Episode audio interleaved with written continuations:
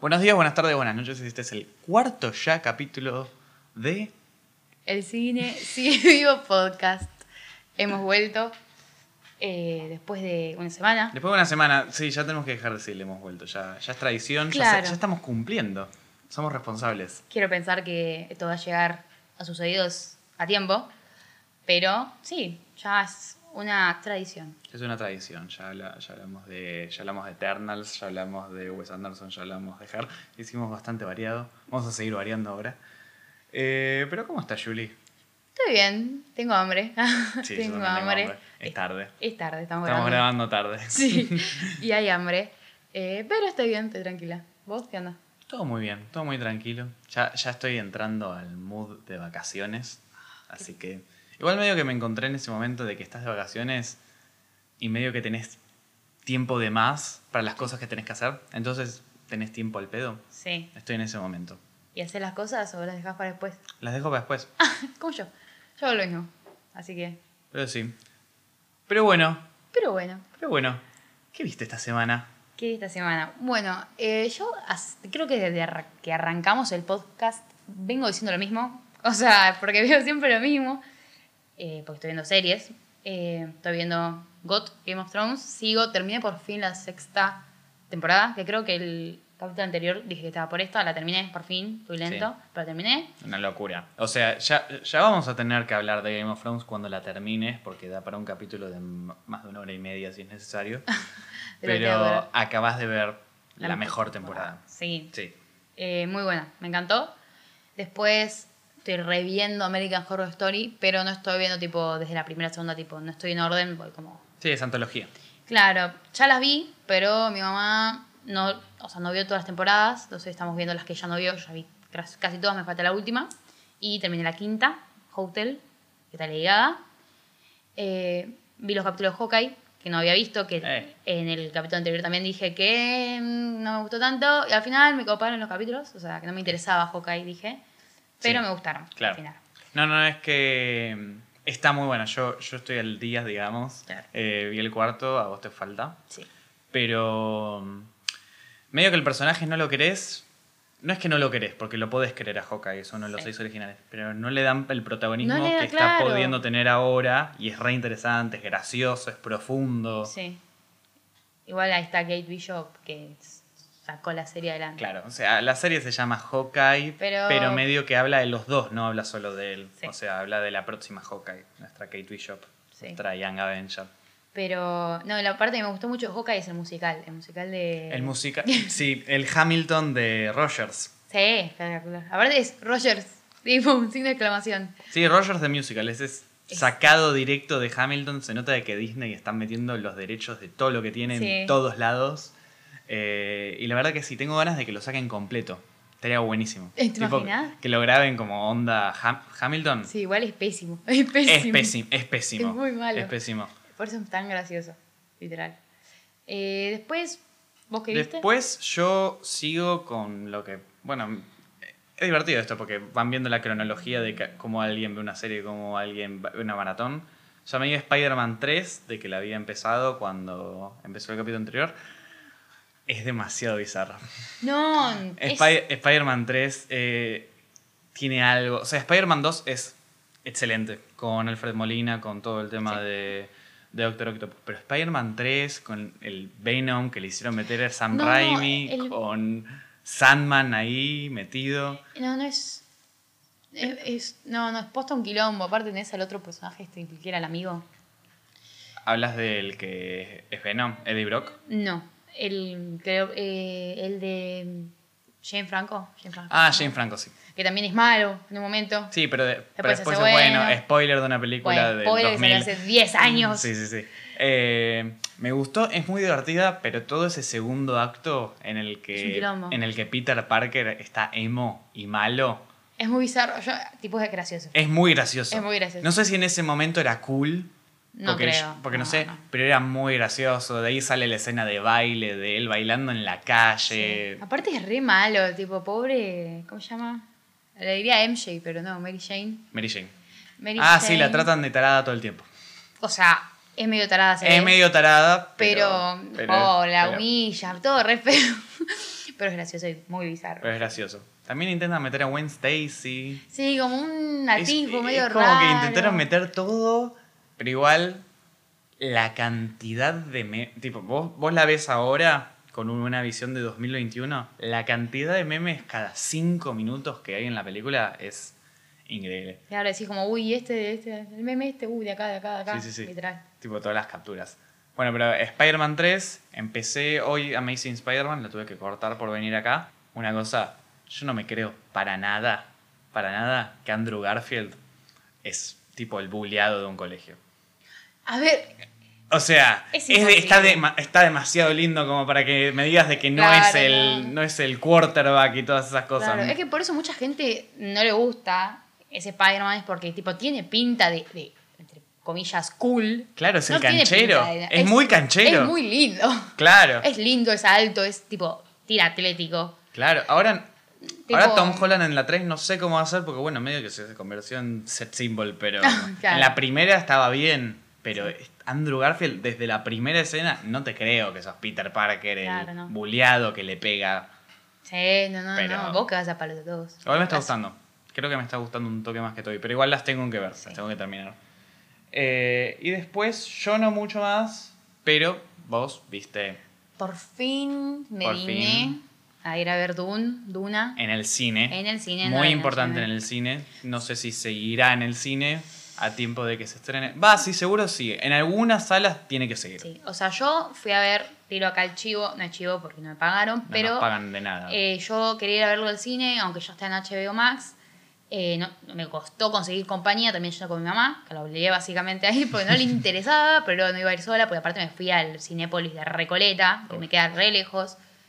Eh, y para mi sorpresa yo pensé que iba a estar vacía la sala. Estaba llena casi. Llena.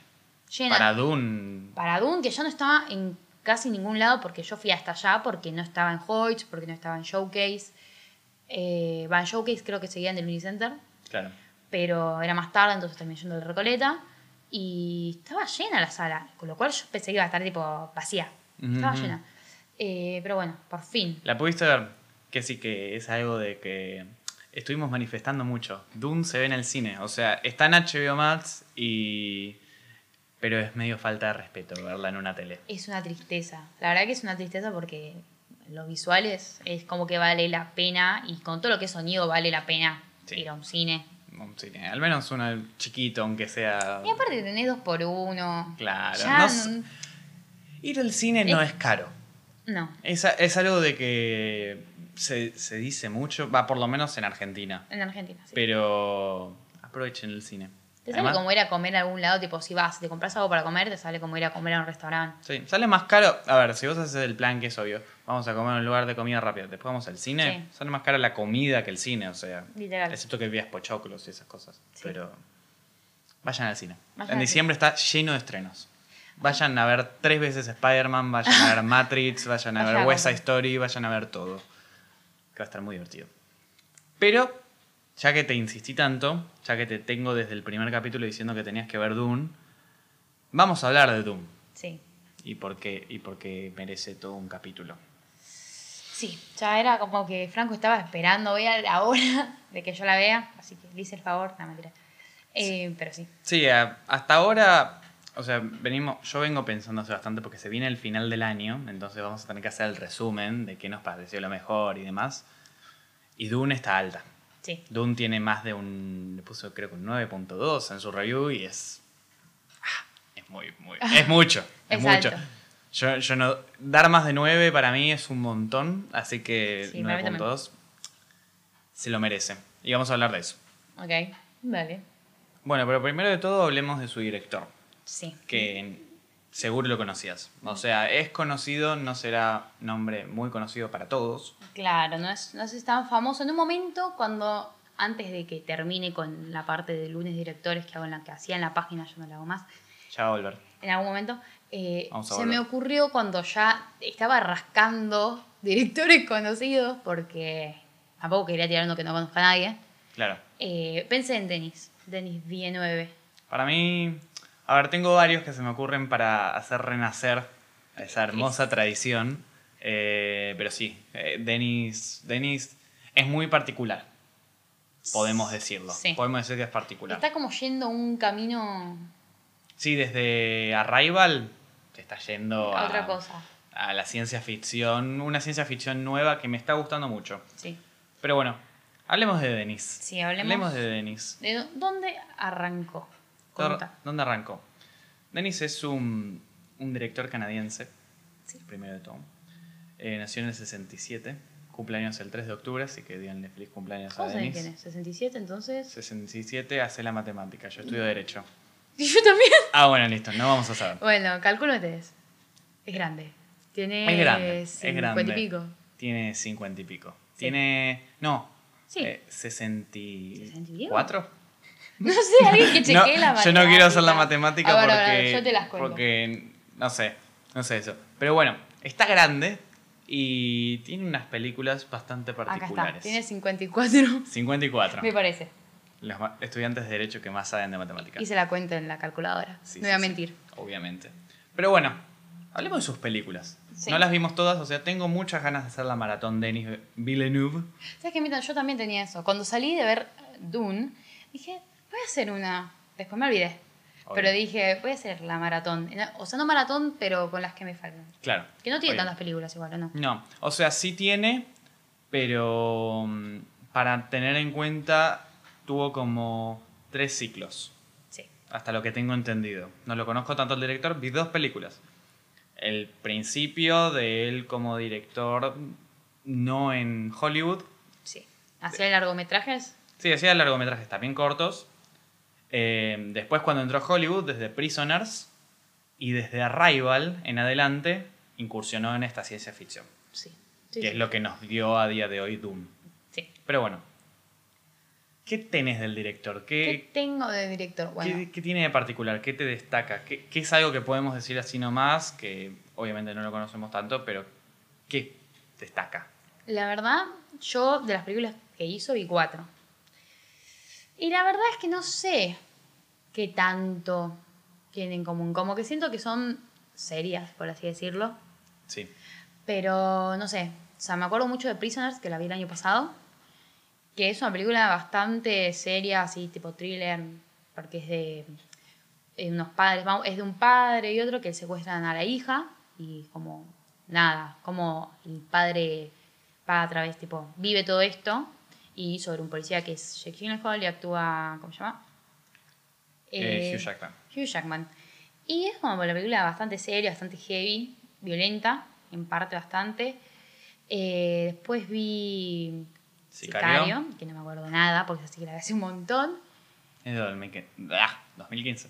Sí, bueno, la vi hace bastante, hace un par de años ya y no, cero recuerdos. Y bueno, después la que vimos los dos, Arrival y Doom. Arrival. Pero la verdad es que no sé, que por eso también no sabía eh, o en- cómo hacer el de lunes de directores, porque tampoco es como que tengo en claro así mucho como cosas características del director.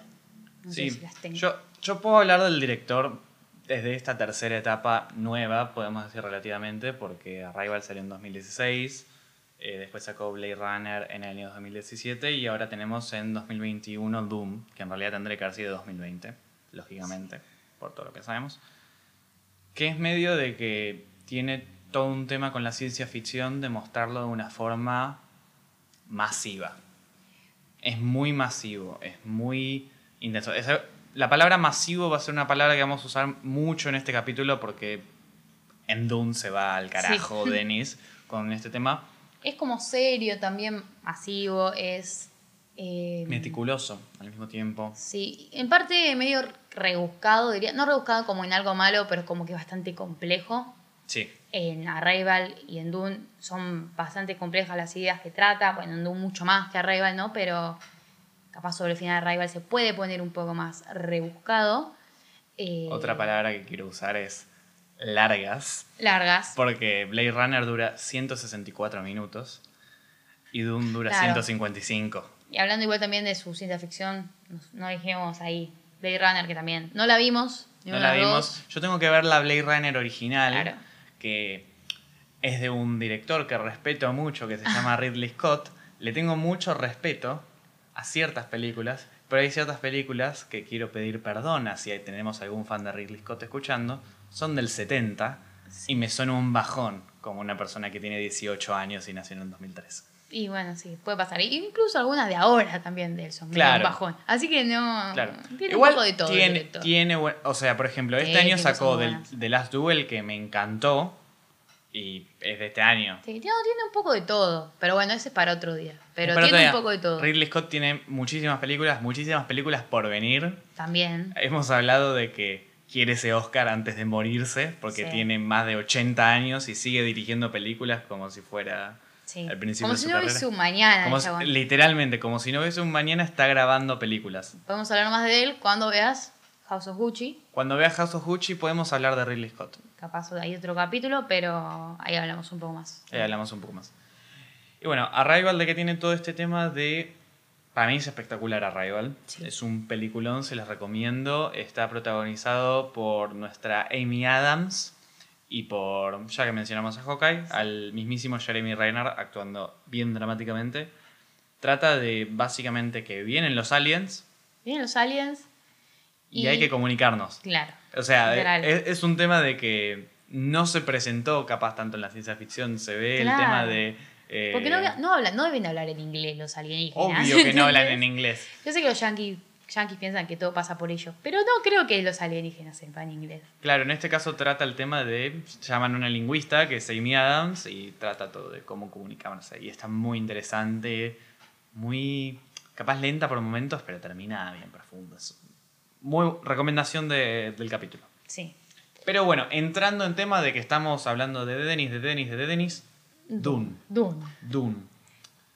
A ver, ¿conocías Dune? Tipo, porque o sea, sabemos de que es un libro. O sea, no es, libro. no, no es de que a Denis Villeneuve se le ocurrió. Todo es, esto. Es un libro del año 1965, así que escrito por Frank Herbert. Es un, medio un clásico de la ciencia ficción. Sí. Marcó todo eso. ¿Lo conocías? Em, sí, la lo conocí el libro, no lo leí nunca, ¿no? Eh, también conocí la película que, si no me equivoco, no sé si es del 80. Es del Otra 80 y es de David Lynch. Sí. Sí. Eh, la conocía, no la vi. La vi muchas veces, tipo ahí la imagen, la portada Claro, en sí, sí. Amazon Prime Video, Claro, claro. que no sé si sigue estando, pero hace un No, tiempo sí, estaba. sigue estando porque cuando salió Dune estuvieron muy manejando. Acá está la de Lynch. Claro, que no la quiere nadie, Que no la quiere nadie, que. por ser una mala adaptación por lo que Claro, escuché. lo que, lo que tiene, o sea, no la vi. Y con muy buena razón. Lo que intenta hacer la película de Lynch, primero de todo, son los 80. Sí. Comparen los 80 con el año 2021, la producción que puede tener una película para sentir un realismo en ciencia ficción en un mundo tan complejo como es Dune, que vamos a hablar ahora. Eh, y otro tema que tiene es que, si tengo bien entendido, y es la causa por la que no quiero verla, intentó meter los tres libros en una película. Y no la veas porque también te spoileas todo lo que va a venir. Claro, por eso no la quiero ver más que nada. En un momento yo pensé verla, viste, hace, hace bastante que yo sabía que iba a salir, no sé si fue el año pasado, que estaba muy aburrida, o sea, cuarentena. Em, pero no, no la vi, pero de ahí la tenía ya. O sea, pero... Es que sí, es conocida. No, Sí. no es de que no es conocida porque, bueno, el libro es muy conocido, fue bestseller, ganó todos los premios que puede tener un libro, marcó la ciencia ficción y te das cuenta de que fue tan importante por principalmente por esto de que ves eh, cuando la gente fue a ver Doom, que te dice esto se parece a esto, Sí. esto se parece a esto, esto se parece a esto. Es que básicamente Doom marcó todas esas historias que vinieron después. Puede que Sí. se sienta simple, no es simple, es compleja, pero en su momento fue revolucionario. Sí, Pero es, bueno. es el libro es conocido más que nada entre gente de que le gusta el género, capaz. Claro. Si me agarras a alguien que no lee, no tiene idea. A mí, a mí me pasó, este año quería leer más, Sí. leí un poco más, no leí tanto como quería.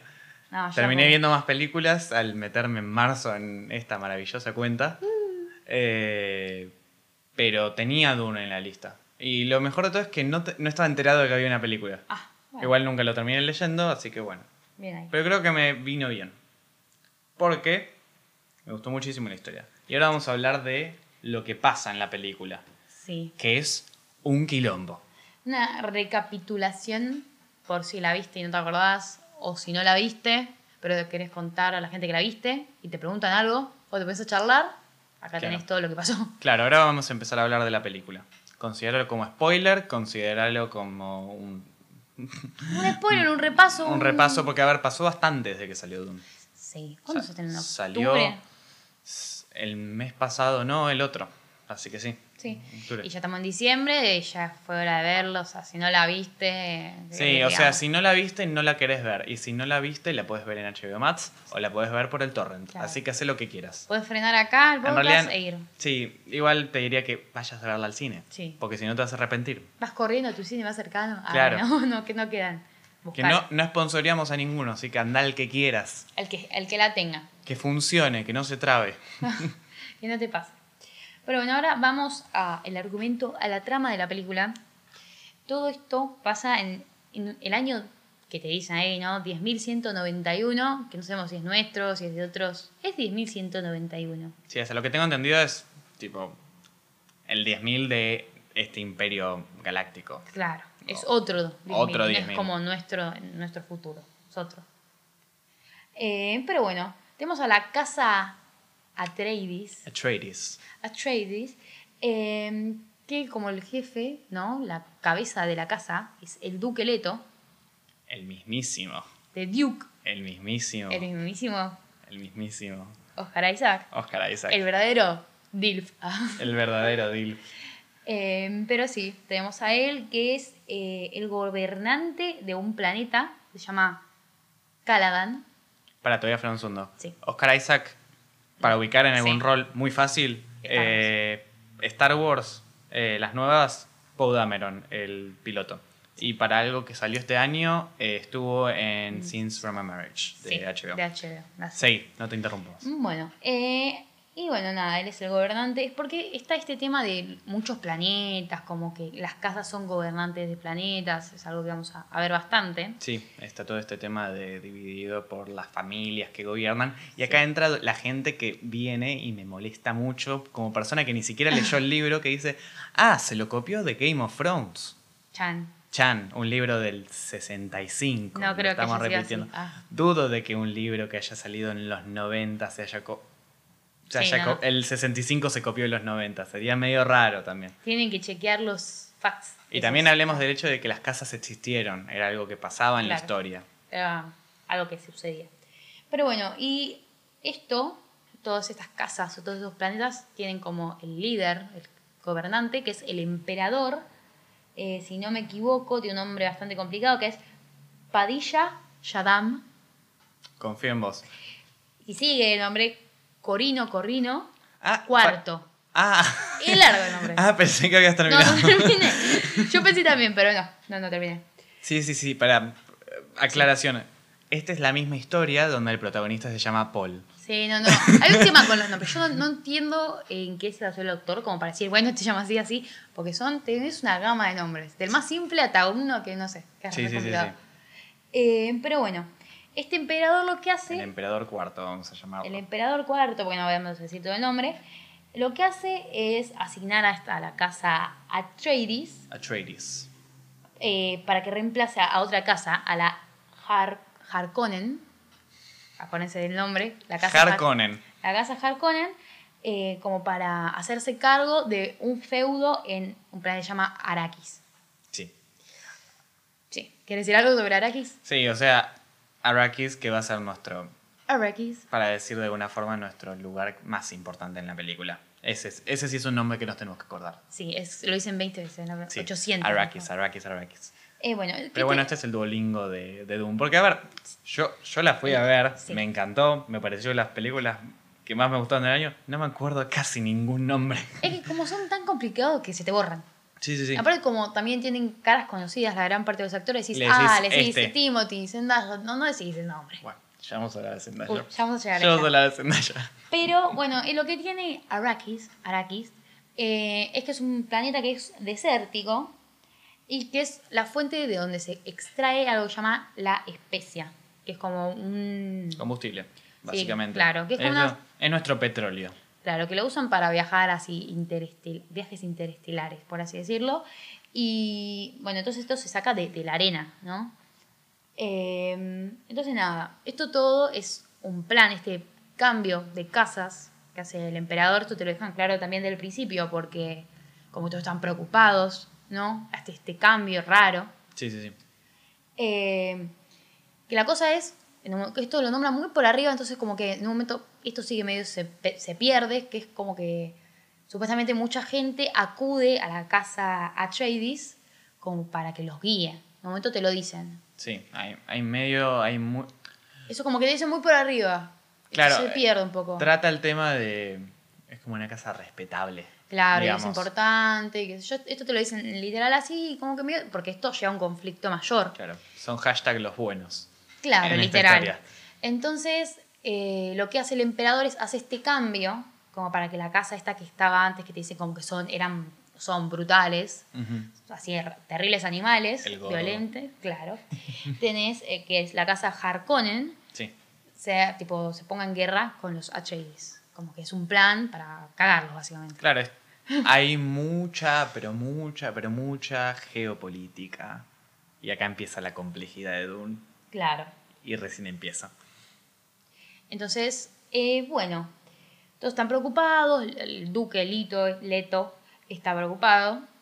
Y entonces, porque también en este planeta no solamente hay varias cosas que son un peligro, no solamente tenés a estos que, que quieren hacer un golpe, que quieren la guerra, sino también tenés a un grupo de po- población nativa, que llaman los Freemen, Freeman.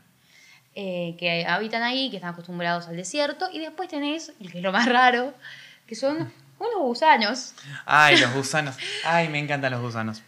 ¿Fue Dale, algo? Dale, seguí, Yo no sabía que había gusanos. Yo sabía que había gusanos. Yo fui sin Yo saberlo. estaba re emocionado para ver los gusanos.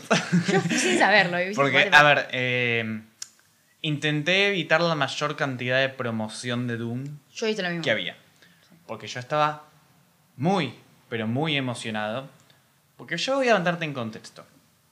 Yo cuando vi de que se estaba por estrenar Doom, que tenía tanto trabajo de un director respetable, Sí. eh, mucha guita de parte de Warner, eh, mucha promoción y mucho de este tema de hay que verla en el cine, que empecé a pensar y empecé a decir, che, puede que Dune en serio sea como mi, qué sé yo, Señor de los Anillos. Sí, el de tu época. Claro, el de mi época, el de que pueda yo convivirlo, porque o sea, Señor de los Anillos salió en 2001, 2002, 2003, nací en 2003. No hay Claro. chance que lo haya visto en el Sí, cine. sí. Eh, está bueno esto de ver una película en el cine. Yo, claro, tipo, tengo un sobrino, un hijo, lo que sea. Le digo, decirle, ah, yo cuando tenía 18 fui a ver Duna en los cines y ahora es un clásico, ¿viste? Sí. Yo fui con esa esperanza. Ah, Y- Bueno, bien. Y sabía que había gusanos. Sabía que...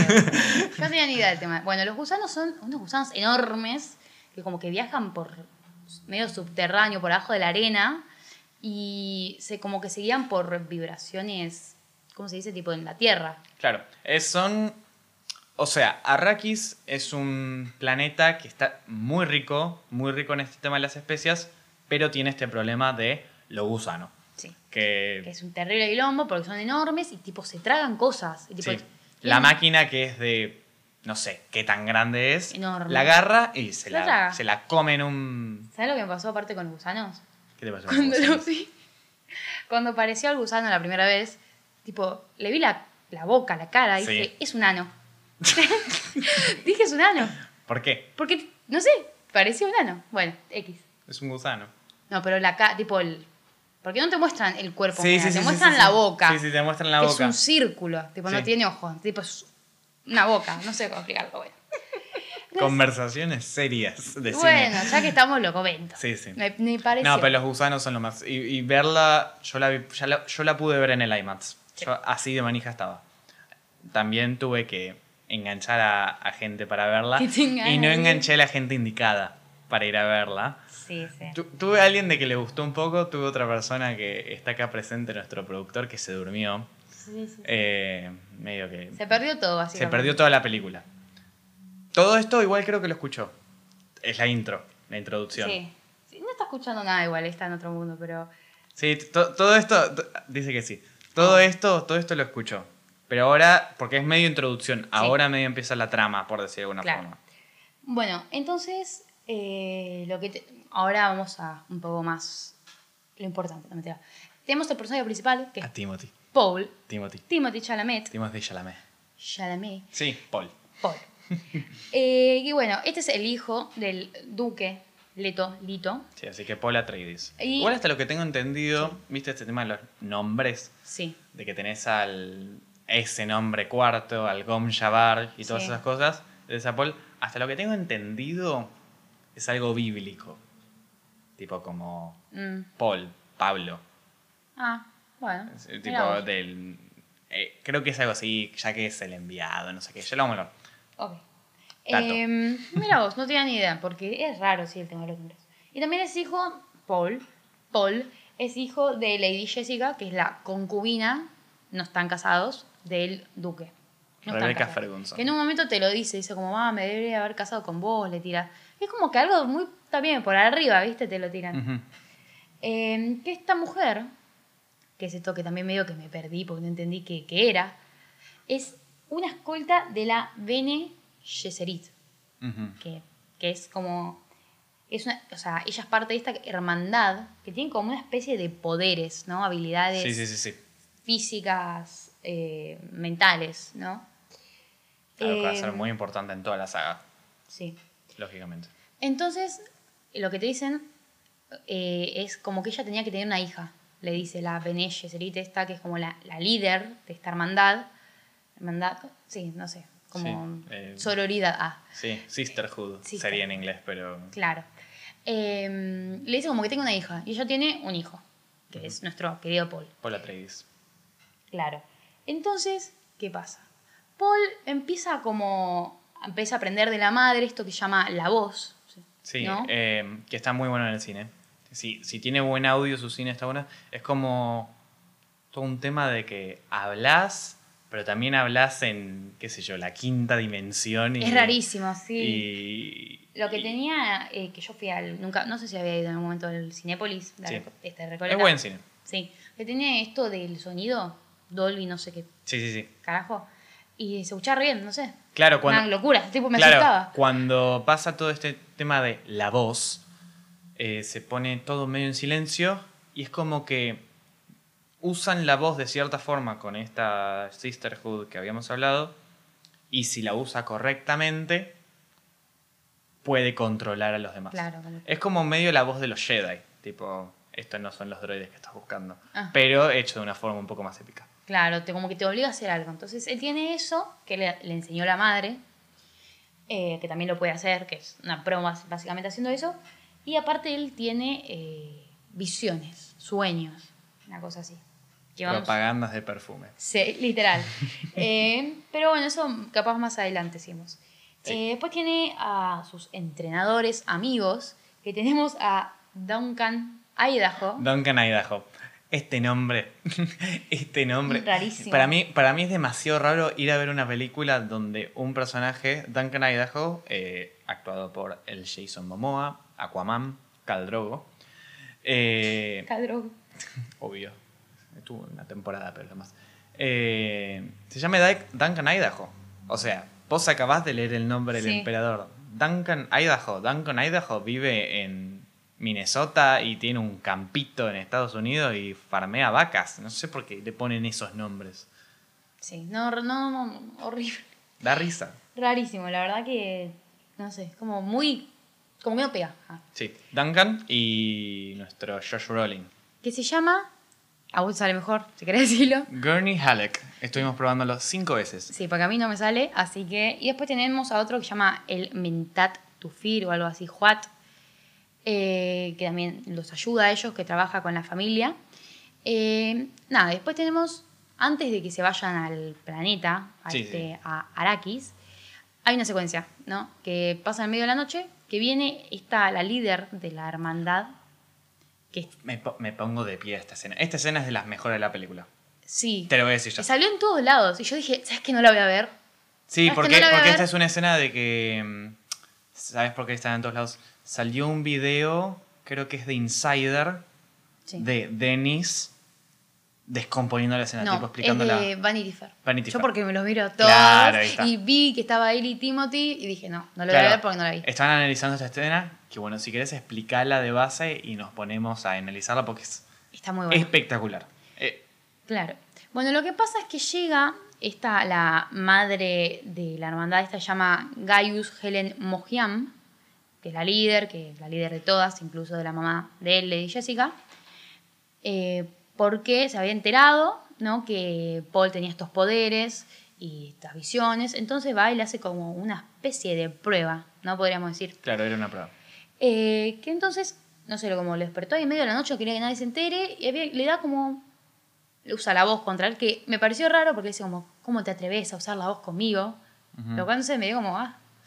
Eh, y ella saca una caja chiquitita y le dice, mete la mano. Mete la mano. Vos mete la mano, le dice. Eh, cuando él mete la mano, ella saca una aguja con un veneno, tipo re mortal, que lo toca más o menos y él se muere. Se lo pone en el cuello y le, y le dice, tipo, vos dejá la mano. Y tipo, Sacás la mano y te toco con esto y te mato. Claro, porque lo que tenía esa caja era como que le infligía dolor, Sí. pero terrible dolor, ¿sabes Terrible dolor. Eh, entonces en ese momento que empieza a delirar, no a delirar no, pero empieza a tener como, Claro, o no sea, te digo al bien qué pasó, pero como empieza a tener visiones, Sí. ¿no?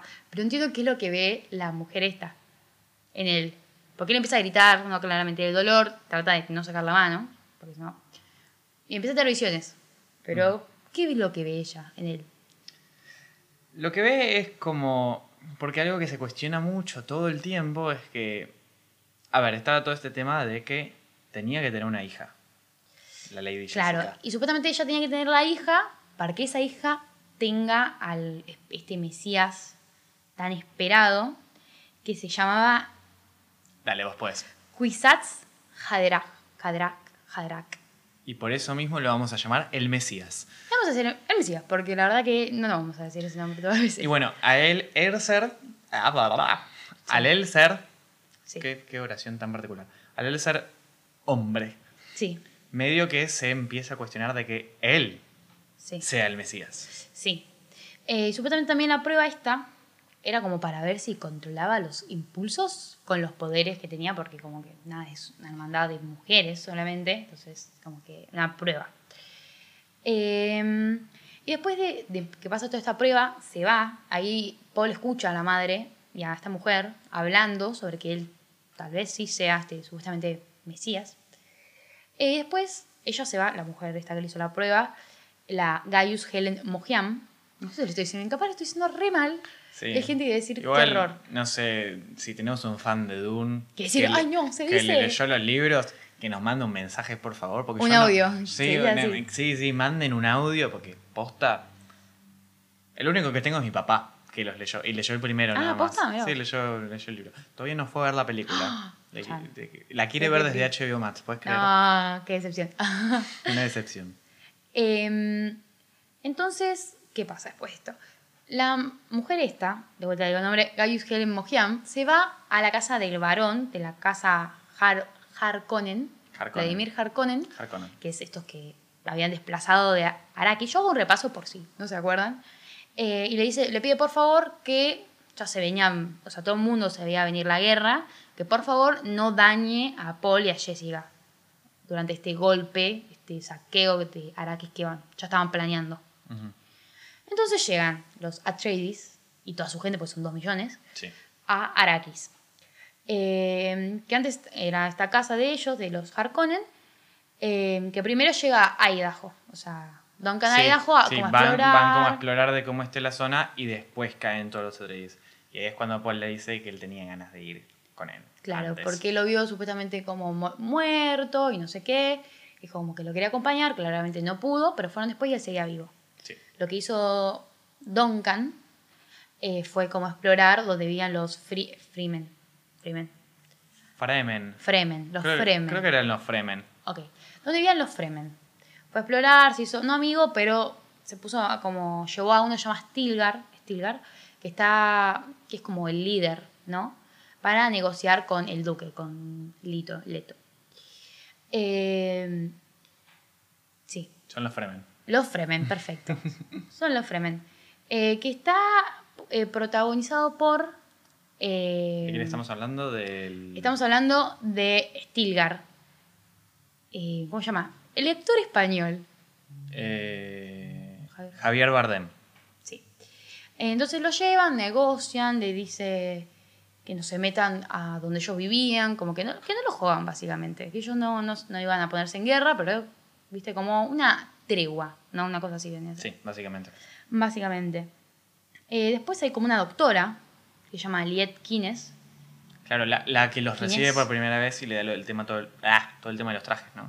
La de los trajes, como que medio que le explican, porque ellos también fueron ahí sin conocer muchas cosas, ¿viste? Entonces como que a veces le, le explica el tema de los gusanos, ¿viste? Como que nos ayuda también a nosotros a entender este planeta. Sí, es, o sea, le está explicando a gente de la realeza que vive en su burbuja de magia y amor y castillos de esta tierra que es difícil, Sí. para decirlo de una forma fácil. Eh, claro, y también es juez imperial, o sea que trabaja para el emperador. Capa. Sí.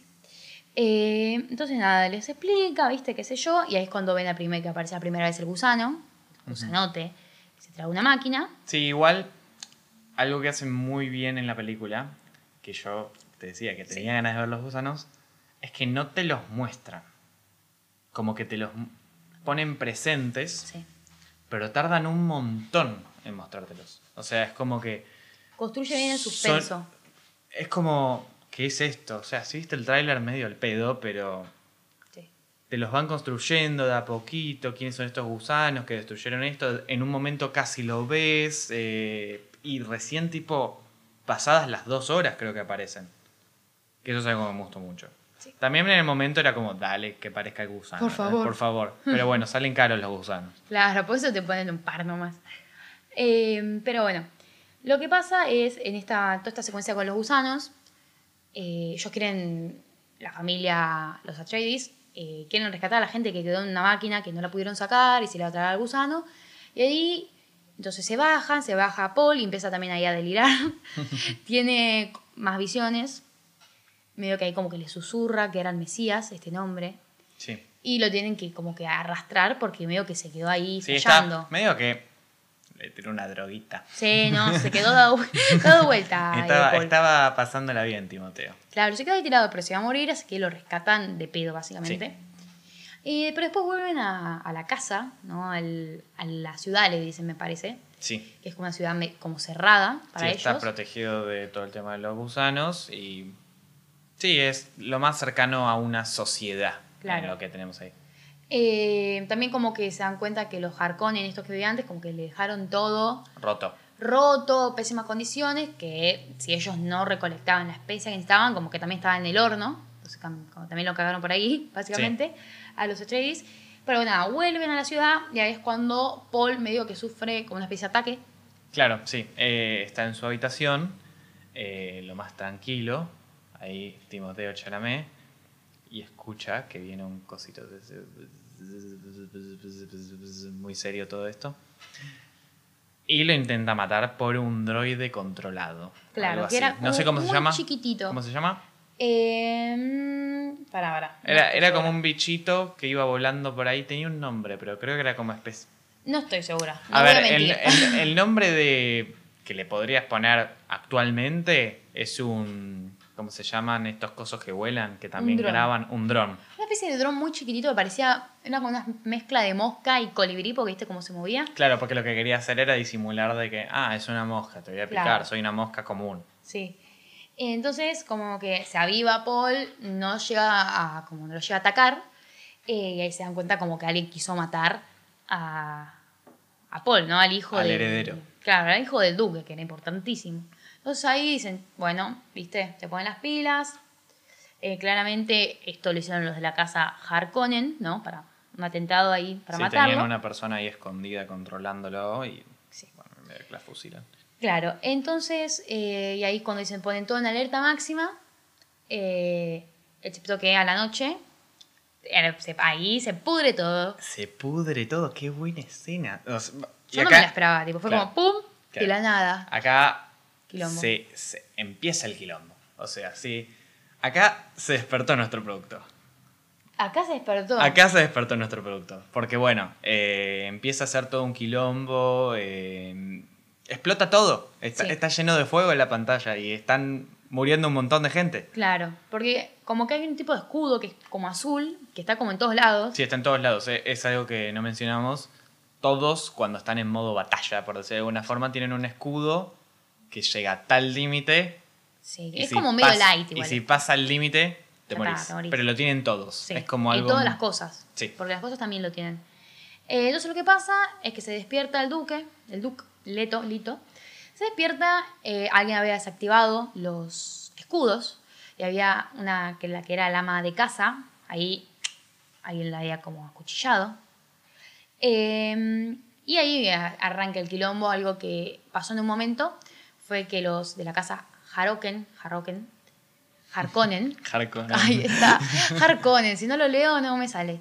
Eh, bueno, los casas Harkonnen fueron y buscaron a otros que se llaman lo- de otro planeta, que eran los Sardaukar, Sardaukar, perdón, Sardaukar, Sardaukar. que eran tipo terribles guerreros, básicamente. Sí, sí, y sí. les piden que los acompañen a Arrakis.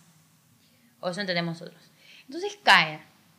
Caen, bombardean todo, caen los guerreros. Y ahí te- nos enteramos que fue un personaje que apareció varias veces, tipo, no era muy importante, muy relevante, pero como que los ayudaba. Sí, era el, el El- médico. Sí, el Podríamos llamarlo Le que. decían doctor. Sí, el doctor. El doctor Yue. Que, ay, por fin, un nombre que no es tan difícil. El asiático. Claro, Yue. La única representación asiática que tenemos. Claro, aparte bien asiático, ¿viste? Sí, sí, sí. El doctor Yue, que fue.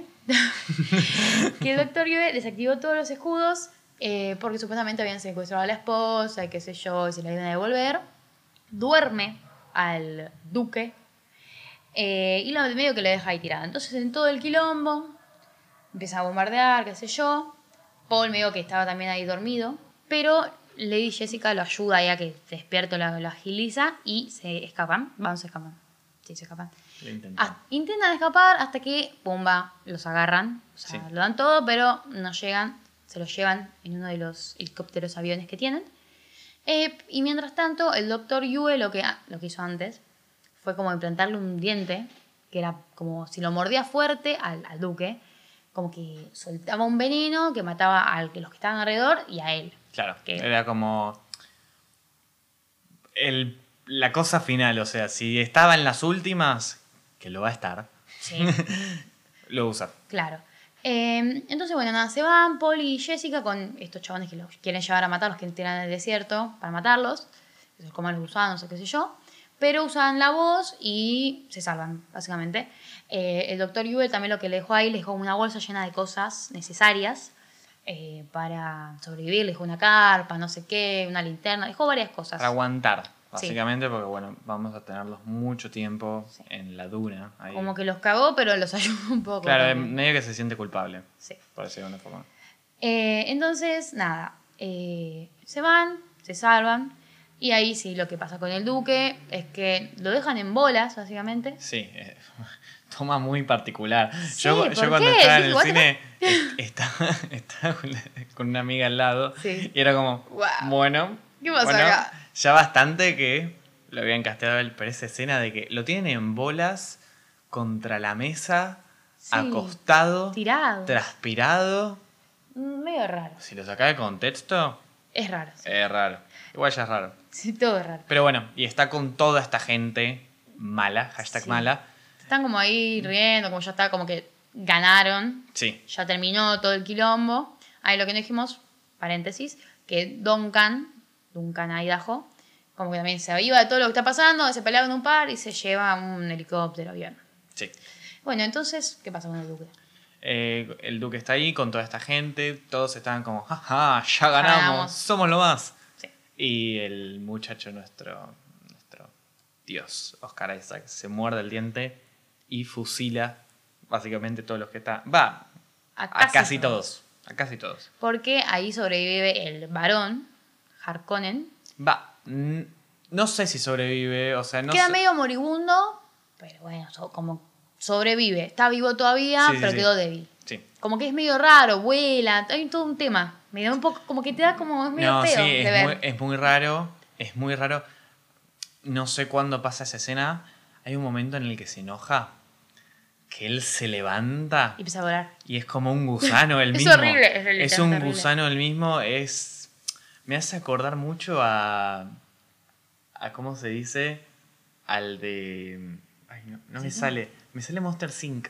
Rose de Monster Inc. O sea, Una, una vibe de sí, viscoso, ese, ese, raro. ese coso que es como un Mm, gusano, un caracol. No es agradable. No, Además, toda la toma es negra. Está muy linda la toma, gracias, Denis. Pero, Pero es como feo de ver. Feo. Eh, bueno, entonces, ¿qué pasa? Estos, Jessica, Lady Jessica y Paul siguen en el, como en, ahí en, el, en la duna, en el desierto. Sí. Eh, en una carpa y de vuelta empieza a flashear.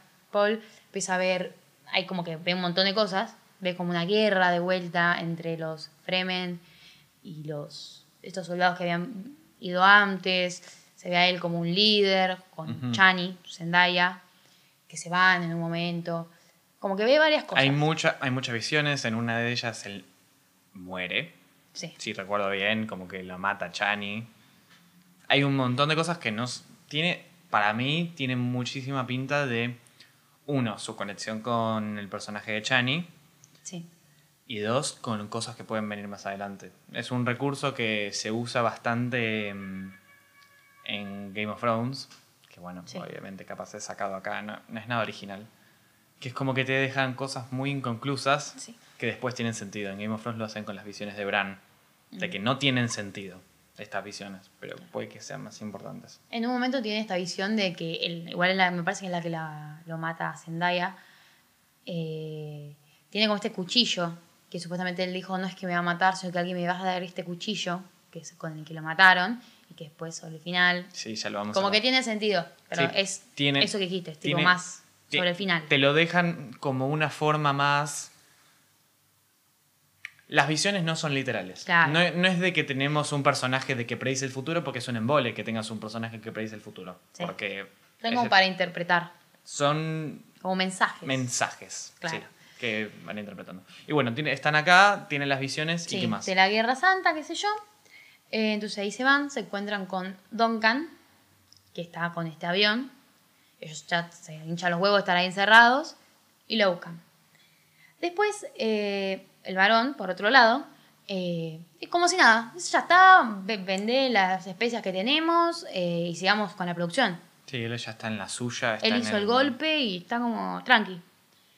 Eh, entonces, Idaho que está con, va con la Kynes, que es esta mujer que trabajaba para el emperador, esta Sí, doctora, sí, sí, sí. que como que haciendo esto, como que lo está traicionando básicamente al emperador, porque ya trabajaba para él, Ujú, y ujú. claramente el emperador no los quería, entonces lo está traicionando, por así decirlo. Vemos de a poquito, de a poquito, con muchísimas acciones, como todo el sistema que te presentan en la primer... Iba a decir 30 minutos, pero no sé si es la primera hora de película, todo lo que te vende que... No era perfecto, porque bueno, era un panorama político. Sí, como ¿Cómo otro. se está desmoronando cada cosita? Se cayó el duque, se cayó esto. De a Sí. poquito se está yendo todo el carajo. Claro. Entonces, ¿qué hacen? Eh, van a una especie de base que había antes, o sea, muy como que antigua, eh, con, también con otros Fremen, que, Fremen. Fremen, que lo estaban como ayudando, hasta que los Sardu- Sardaukar, que son estos soldados, los encuentran, básicamente. Ok. Eh, Entonces, los persiguen, hay como otra pelea, donde muere Duncan, y ellos, de vuelta, se suben a otro avioncito y se escapan. Y ahí también es donde muere la doctora, que los Sí. ayudó. Ella dijo, no, yo voy caminando, pumba, la mataron también. O sea, la encontraron, medio que la cuchillaron, y ella llama a un gusano. Sí, sí, hace, es como que hace ruido, básicamente. Se- Claro. Se, mueve, no rítmicamente. Claro. No hace la sandwalk. Nuestra, no, no mencionamos la sandwalk. Ah, claro, Que- que se nombra en un momento. Es como que es raro. Es medio raro porque, bueno, mencionamos los gusanos, pero lo que tienen los gusanos es de que... eh, Sí, eso sí lo dijimos. No dijimos lo de la sandwich directamente. Que Ah, sí. cuando están tipo muy adentro del, del desierto, básicamente. Porque Sí. no es como. Porque por lo general no lo usan. Es como cuando tenés que caminar mucho, se ve. Sí, sí, sí. Que es como una especie. Es una forma de moverse, por decirlo de una forma, no regular. Claro, como que no es constante. Vas cambiando, viste, así pasito a pasito. eh, y lo que hace. La doctora es La- hacer todo lo contrario, para Claro. que venga. Y clava un coso este en la arena que hace como golpes constantes que llaman al Sí, gusano. está diseñado para que aparezca un gusano. Claro. Entonces, bueno, también ella muere, pumba, otra caída. Y esto se va, ¿no? Eh, los, sigue- los persiguen estos otros soldados, se meten en una, como es una tormenta de arena. Y Paul tiene otra visión así que decía como, bueno, Sí, viste, vos en el, fluir. en el medio mientras estaban volando. Sí. Difícil. Difícil y- lugar para tener una visión. Es como dormirse. Claro, y bueno, y peor es lo que hace. Él ve la visión, le dice, vos deja fluir todo. Sí. Y él apaga el avioncito, no sé qué cosa es. Sí, porque se le está rompiendo todo. Es Claro. como que estamos en esa.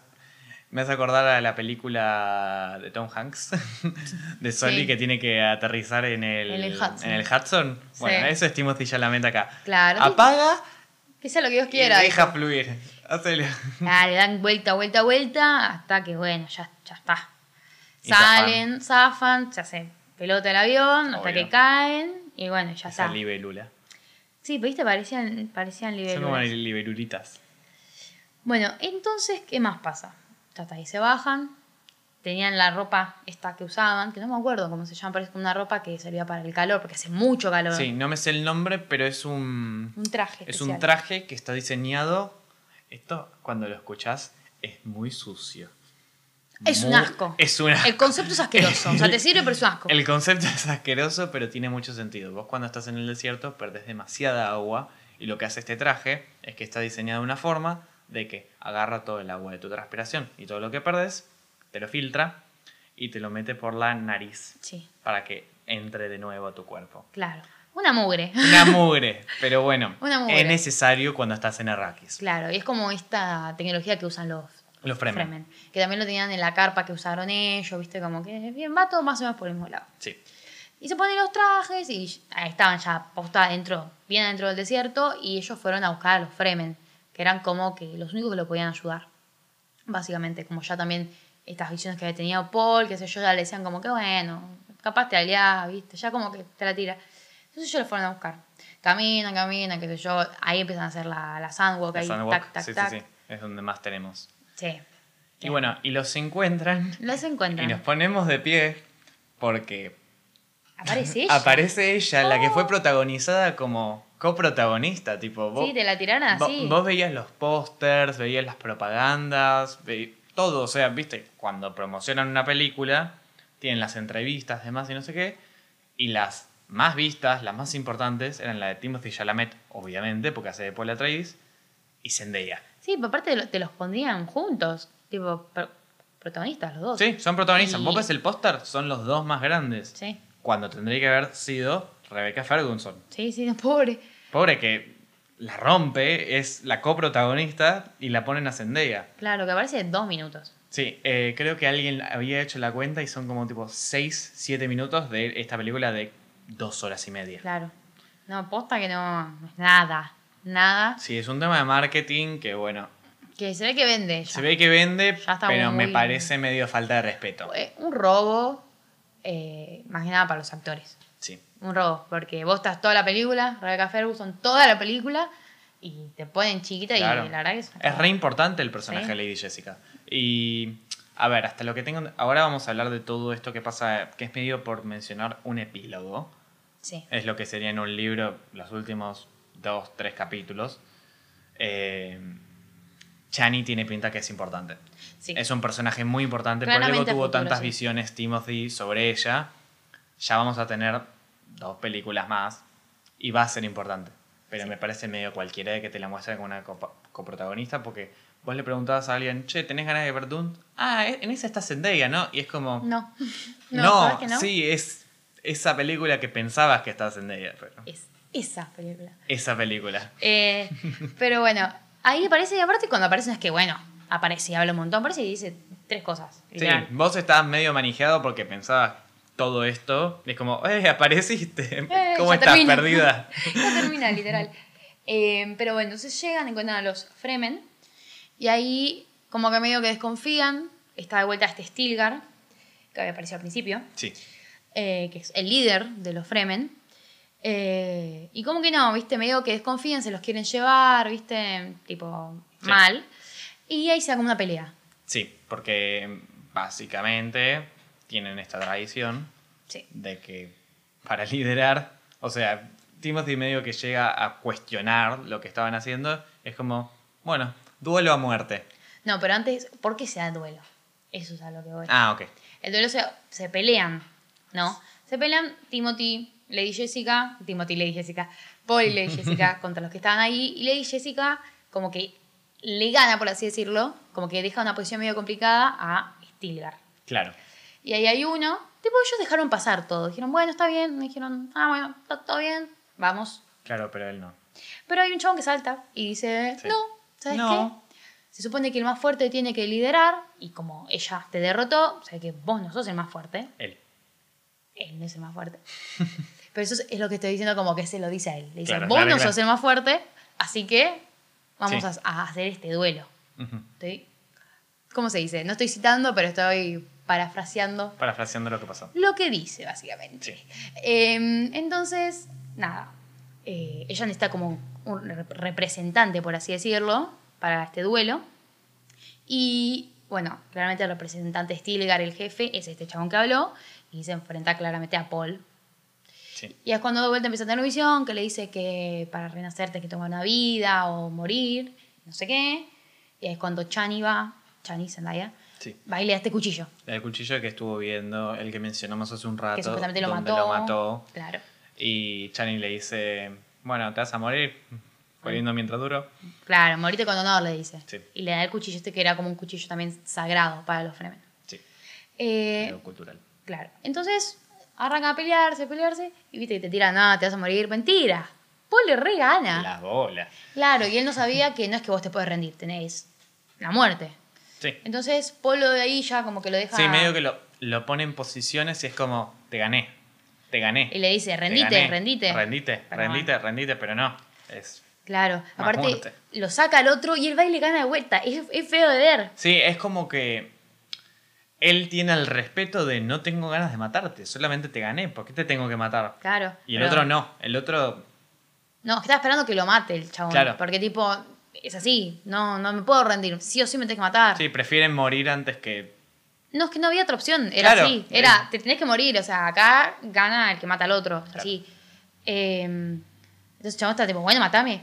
Y iba él y le decía tipo, quedaba ahí. Y el otro le empujaba de vuelta y él iba y quedaban tipo, hasta que ya está. Y ahí lo mata finalmente. Eh, y bueno, ¿sabes qué no nombramos? ¿Qué no nombramos? que es muy importante, que la gente también que vivía en este planeta, Sí, Arrakis. en Arrakis, eh, creían también que... Ah, sí, esto. esto Que es, no- es muy, fue muy importa- importante, Es muy importante. que no es muy importante. Ven la figura de Paul como alguien importante. Y le dicen el nombre del Mesías, este que Sí. dijimos antes que es, es el nombre raro, el Mesías. Y todos le gritaban, ah, Mesías, Mesías, y creían como que la madre y el hijo eran como la figura del Mesías. Claramente es él, pero como que ya como la madre, ¿viste? Sí, como sí, sí, María, por sí. así decir. Sí. Por Lo así decir, como la madre católico. del Mesías, ponele, ahí. Eh, entonces, como que hay varias cosas, eh, en un momento como que hay varios eh, signos de que él es el Mesías. Eh, como que tiene como respeto a las creencias de ellos, como que las conoce, ¿viste? Por alguna Sí, forma. sí, se da mucho de que. Todo esto no lo salteamos. No salteamos. Eh, todos los que vienen de la House Atreides, medio que les cuesta, porque bueno, se están metiendo en otra cultura. Paul medio que lo tiene todo naturalizado. Claro, como lo tiene muy claro, lo cual es rarísimo. Eh, entonces, como que todos, ah, ese es el signo de coso. Sí. Eh, pero bueno, entonces él gana este Él duelo gana. y ahí ya Y ya estamos en el final y My Journey leads to the desert y demás. Mi Sí, camino es- como lleva que al él desierto. decide que shh, no es que él va a ir a luchar contra el emperador, se va a ir, no, no está planeando irse del planeta, sino como que ya el planeta es como su lugar. Sí, es su lugar. Y acá empieza Doom, por decirlo de alguna forma. Claro, como que ahora arranca postas de lo que va a ser. Acá empieza Doom Quilombo todo. y acá termina la película. Claro. Y ahí se van, se van con los Fremen, Fremen, uh, como Fremen. todavía me cuesta, Sí, eso sí, que sí, hablé ya toda la vamos película. seguro una hora y... Y yo sigo diciendo Freeman eh, o Freeman, los Fremen, Morgan Freeman. No, ese no es justo.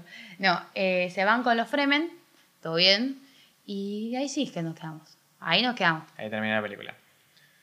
Y por fin terminamos de ver la película. Y si, y si sos, y si sos de esas personas que esperaban que todo pase en una santa película, te quedaste con las ganas, papi. Porque esto recién empieza. Faltan dos películas y pueden que vengan tres más. Sí. Pero bueno, ya tenemos la segunda anunciada igual, que sale Por suerte, no el sí. año que viene el otro. Qué triste. Eh, pero. Pero eh, impresiones generales. impresiones ¿Vos cuándo terminó? ¿Cómo? Sí. ¿Qué, qué sentiste? ¿Aplaudiste? ¿Sos de aplaudir? Yo sé aplaudir, pero. O sea, antes me daba vergüenza aplaudir, ¿viste? Pero ahora ya que estoy vieja. ¡Ay, qué tirada! No, pero a veces digo, ¡ay, qué buena película! Pinta Sí, sí, aplaudir. sí, se- Si ahora si es una película nefasta, no.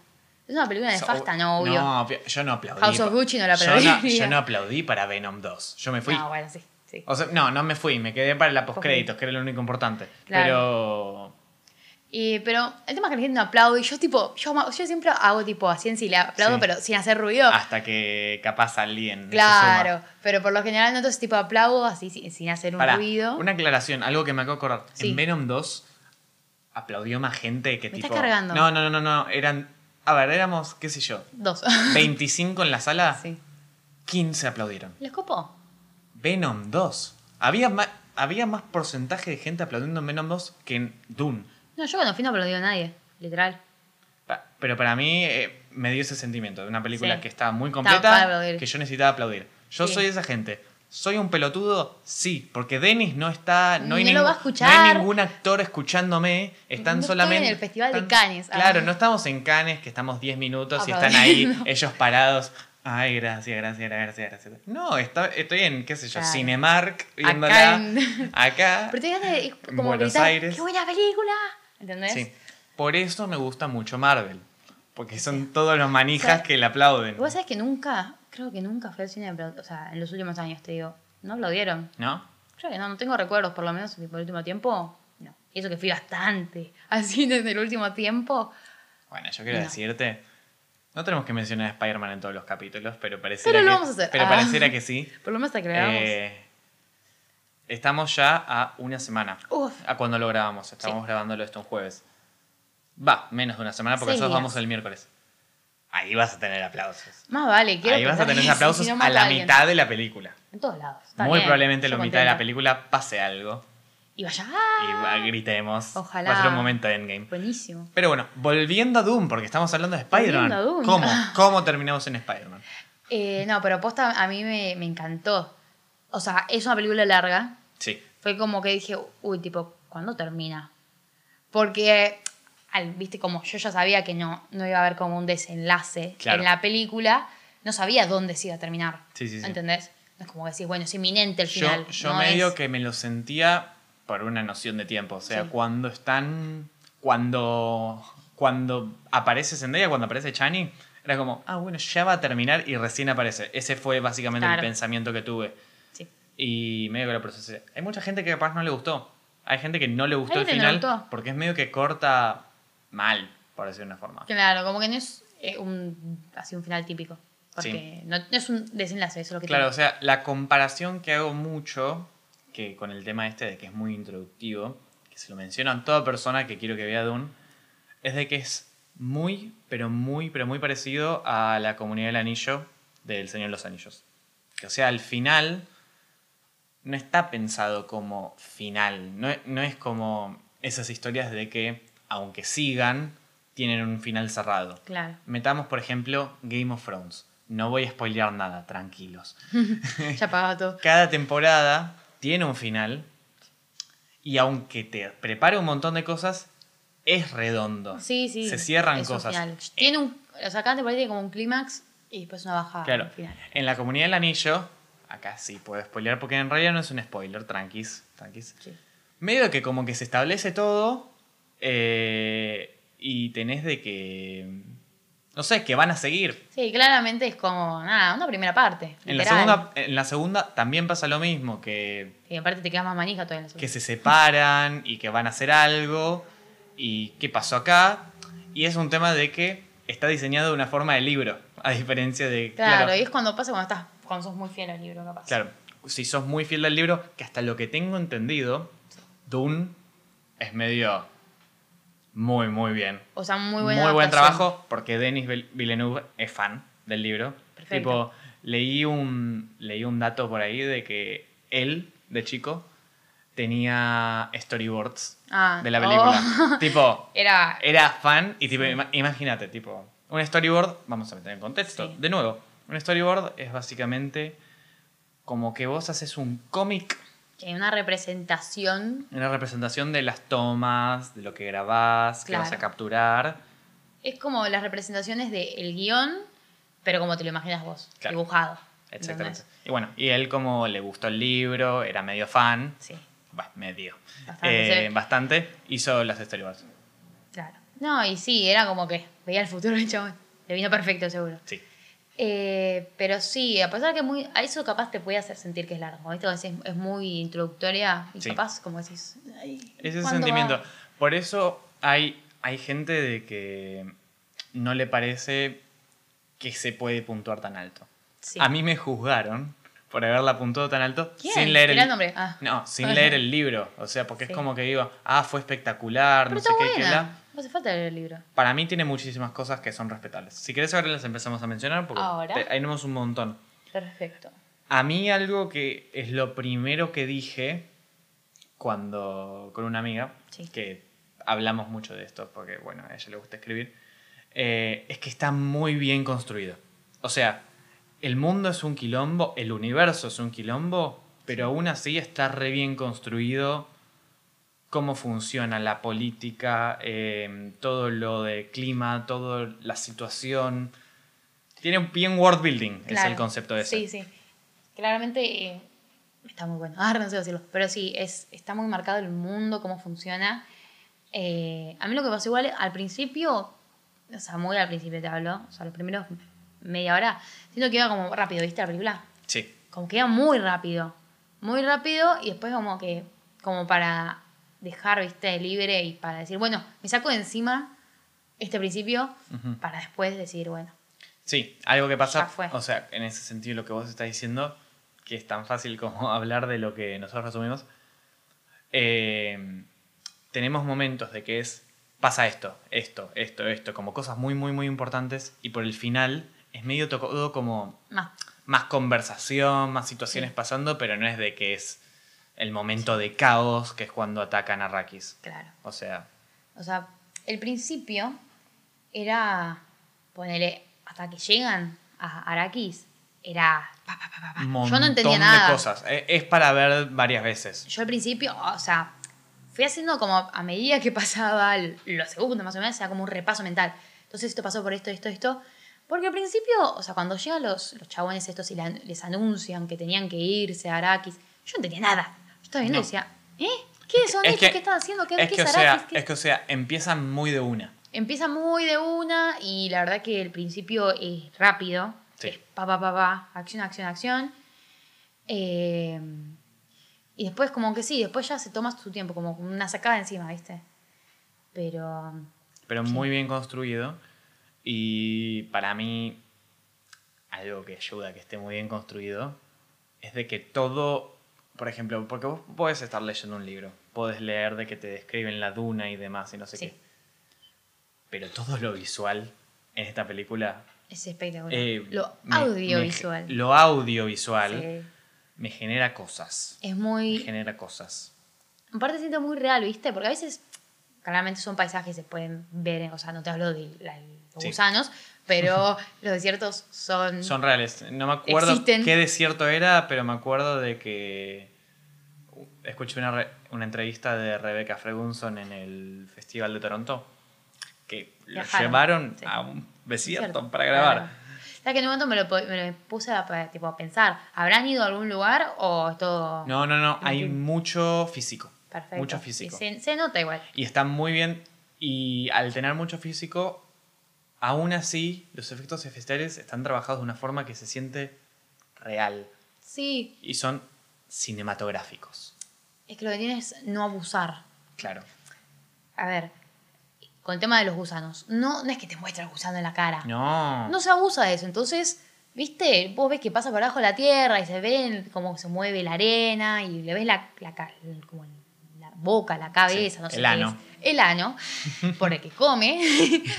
y no se abusa de eso. Entonces, como que lo ves poco, como que tu mente ahí como que lo normaliza. Claro. No es como ah, algo grotesco y horrible. Excepto Sí. por el chabón, este, el varón que volaba, que eso sí es Bueno, grotesco sí, y horrible. pero está bien hecho, no es de que está mal hecho. Para mí, No, está todo lo hecho. visual está es muy estético, es muy una palabra que usé que es gracias a lo visual y gracias a lo audio. Sí. Vamos a agregar ahora con aplaudimos, nos ponemos de pie, nos arrodillamos, hacemos todo la vez Sí. para Hans Zimmer. Y sus gritos. es, es, o sea, porque vos podés estar viendo las imágenes, puedes estar viendo el gusano, puedes estar viendo la guerra, pero la música que hay de fondo, no hay chance que no te distraigas por la complejidad, Sí. los gritos, Los gritos, los gritos los bajos. Tiene muchos bajos la música, es Sí. muy vibra. Sí. Eh, son esas películas de que te llegan de alguna forma por cómo vibra el sonido y Como está muy bien pensado. estás muy bien, está es- re bien Hace pensado. un retrabajo Hans Zimmer. O sea, lo vimos. O sea, lo vimos, lo escuchamos. Lo escuchamos. ya tantas veces y que siempre con lo que hace le pega y combina siempre a la perfección con lo visual, que es un trabajo increíble, se escucha increíble, los gritos son increíbles, se escucha ¡ah! de la nada, es espectacular, a mí Sí. me encantó. Yo siento que mm, ahí en la Liga de la Justicia No, Yo creo que quiso hacer algo así y no le salió. No, no, no me men- Yo creo que por eso, para mí, yo te dije, me de él eso. pensó que, que ir así, lo que hizo. Yo no me- Él pensó que era así. No me digas que Hans. Me la No, no, no, yo estoy diciendo que se, me ¿qué la- es lo que quiso hacer? No, pero me la baja que Hans Zimmer esté involucrado en eso. Claro. Igual Hans Zimmer está involucrado en la Liga de la Justicia o en. Tipo. en Wonder Woman. Porque, o sea. Algo que se hace normalmente en este tipo de películas es que, digamos, por ejemplo, vamos a traer el ejemplo de Avengers. Avengers, por primera vez, cuando se componen varios personajes, eh, Alan Silvestri Sí. genera muchos, eh, algo que se llama leitmotiv Sí, en la música, que es como una música que representa tal cosa. Y eh, Alan Silvestri hace el primero, escribe el leitmotiv de la vi- viuda, el de Hulk, el de tal, y después cuando es la película de la viuda, cuando eh, vuelven a aparecer y no es el mismo compositor, lo citan.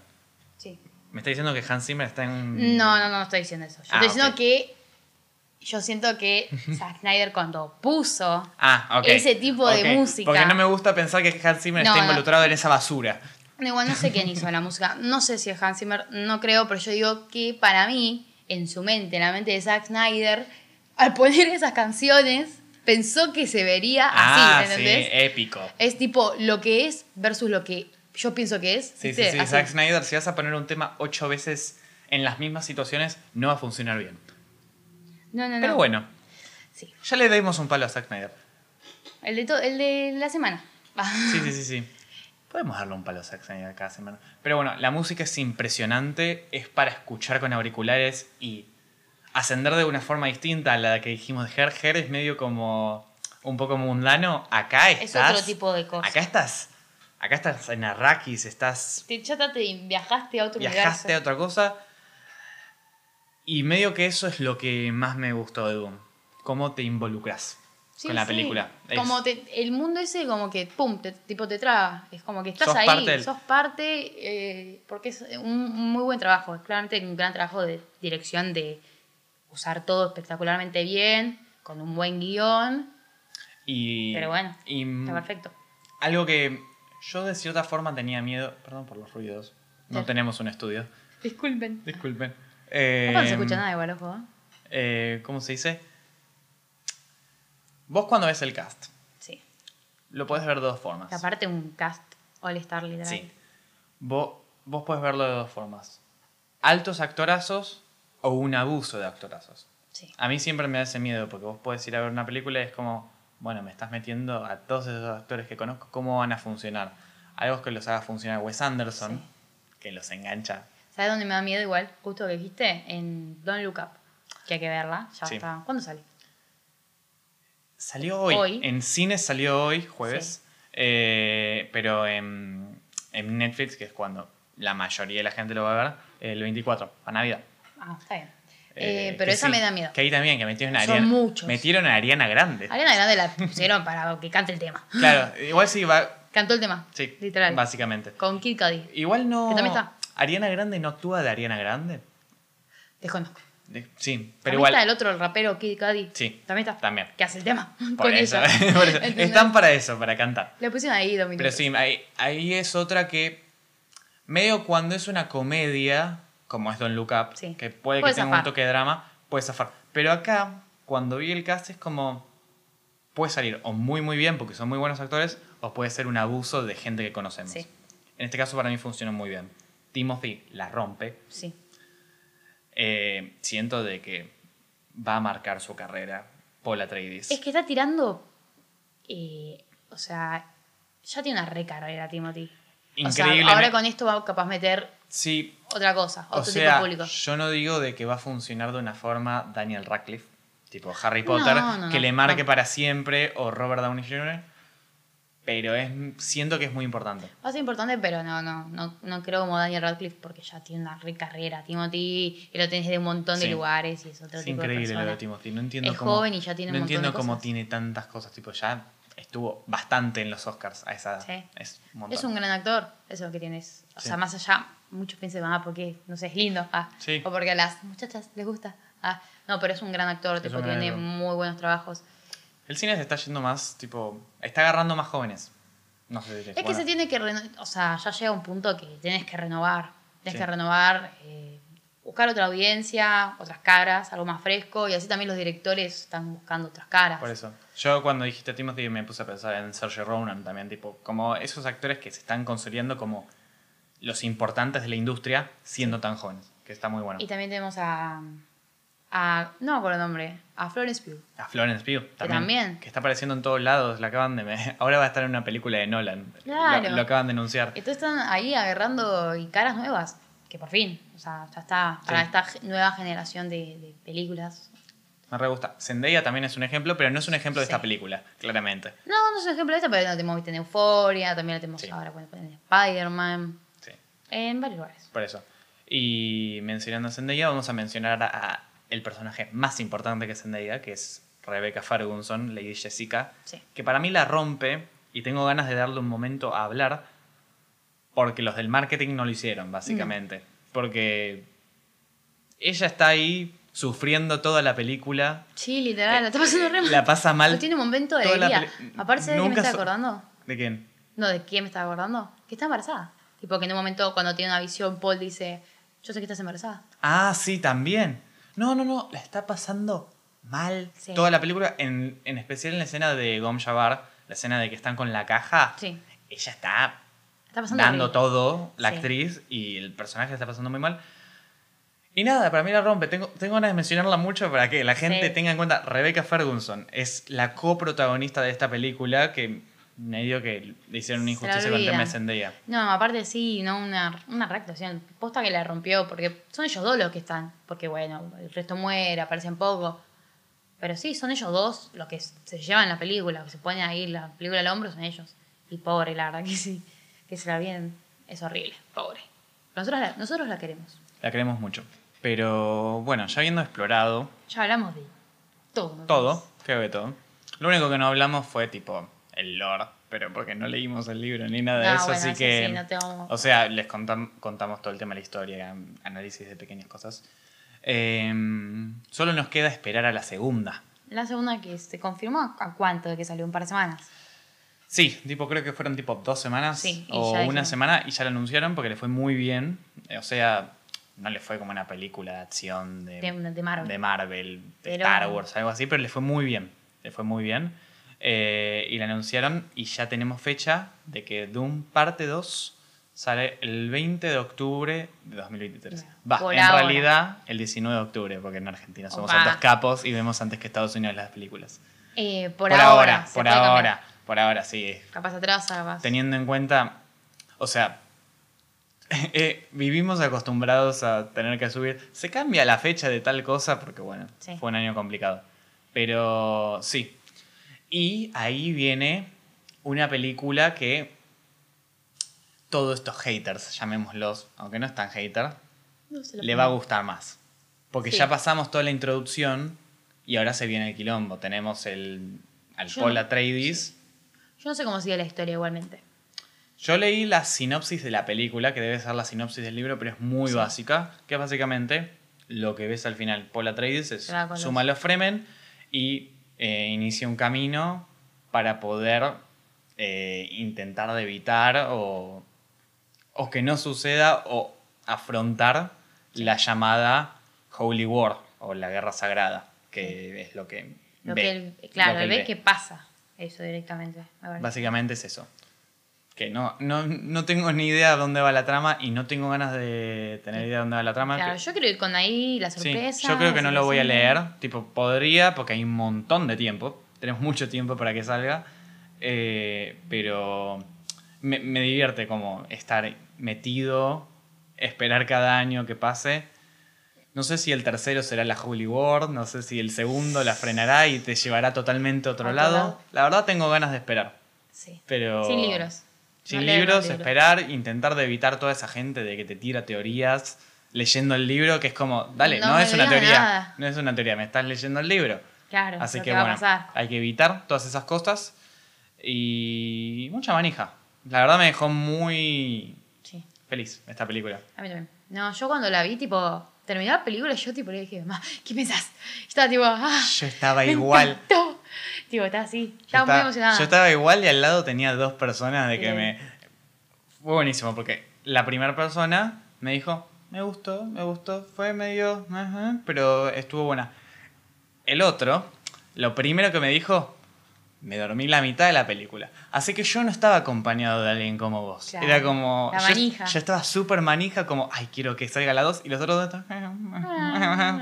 Así Sí, que bueno, ya sé que con quién no voy a ir. Lo dejas tirado al chico. Lo dejo tirado. Lo dejo tirado, lo dejo tirado y nos vamos a quedar sin podcast, pero. Ya fue. pero ya fue.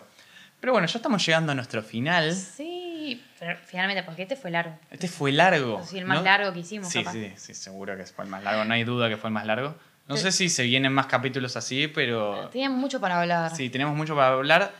Y técnicamente tenemos más. Si hubiéramos querido, podíamos hablar más, pero estamos más sueltos, cosa que me gusta. Ah, cosa que me gusta. Eh, vamos a decirlo obvio, el próximo capítulo es de lo que piensan que va a ser. obvio. Vean, vean las fechas, no vamos a decir nada, ya lo dijimos. Vean las fechas, el próximo capítulo es de eso. El suceso, el suceso del, del De año, diciembre, del mes, del año, de, lo que sea. momento. Va a ser de eso. Pero bueno, Yuri, si a vos te quieren buscar, ¿dónde te encuentran? ¿Dónde me encuentran? es momento, chico. Igual, eh, en Julie la Mana X, igual ahora tengo la cuenta privada, pero eh, la abro, ¿sí? si me llega por medio una solicitud, Claro, Yo a la ver, abro. no sé. Capaz gente del futuro escuche este podcast. y capaz me siga, capaz Y capaz nos volvemos famosos. Pero quién sabe. ¿Quién te dice? ¿Quién sabe? Ah, capaz que la abro y ya, qué sé yo, eh, cómo me pinte. Claro. A vos, Fran, ¿dónde te encuentran? A mí me encuentran por arroba franco.ribse Más complicado tuyo. con B corta de... No, es, bienaventuroso no es con B corta. Franco, por favor. B con B corta de bisonte. De viernes. De viernes. De verde. Cosa mucho más. No, yo quiero ir a lo difícil. Ah, bueno. Con B de, con B de viernes. Y... yo estoy pe- pensando que vos estás aclarando. Yo, mi nombre, nadie lo sabe escribir. No, no, no, no. eh, sí que lo saben. Te juro, todo el mundo escribe mal. Me escriben Willy. Siempre. Pero se escribe con la I antes de la U. O sea, Julie, ¿eh? Huli. La manna con doble N y una. X al final. Claro. Sin puntos. Ah, Y ese. Con ese de Segurola. Claro, el tuyo con ese. Y ya está. Es más, sencillo. Y obviamente, que nos olvidamos la vez pasada de meter este chivo, por favor, si estuvieran escuchando todo esto, síganos en arroba el cine sigue vivo en, En Instagram. Instagram. Que bueno, ahí está el contenido. O en TikTok. O en TikTok. Que es una, sabe es una tristeza nuestro TikTok. Pero bueno, está ahí. Está sí, ahí, está ahí. Eh, pero sí, estamos teniendo un montón de cosas en la cuenta últimamente comparado. Mucho Hay más tiempo contenido. libre, mucho contenido. Nos peleamos con Instagram a veces, pero Ah, maldito. estamos metiendo mucho reel, tipo Mucho me- reel, mucha, mucha. un reel mucha- todos los días, un post, lo que sea. Pero de a poquito, de a poquito, de a poquito vamos haciendo. Pero bueno, nos vemos Llegamos la... al final. Llegamos al final. Yuri, nos vemos la próxima semana. Sí. Que hay ganas. Hay ganas. Espero que también tengan ganas ustedes. O sea, se escuchan igual hasta acá. Sí, los amamos. El Beso. mayor premio. Nosotros siempre decimos esto, pero ahora que te fue largo, largo, Sí, sí, sí. el mayor premio para sí, vos. mayor premio. Quiero, quiero hacer una expectativa. El próximo capítulo puede que sea más largo. Que Hay que ver, hay que ver. Hay que ver, hay que ver qué, resul- qué resulta de esa película. Pero hasta acá llegamos. Nos vemos la próxima semana. Adiós.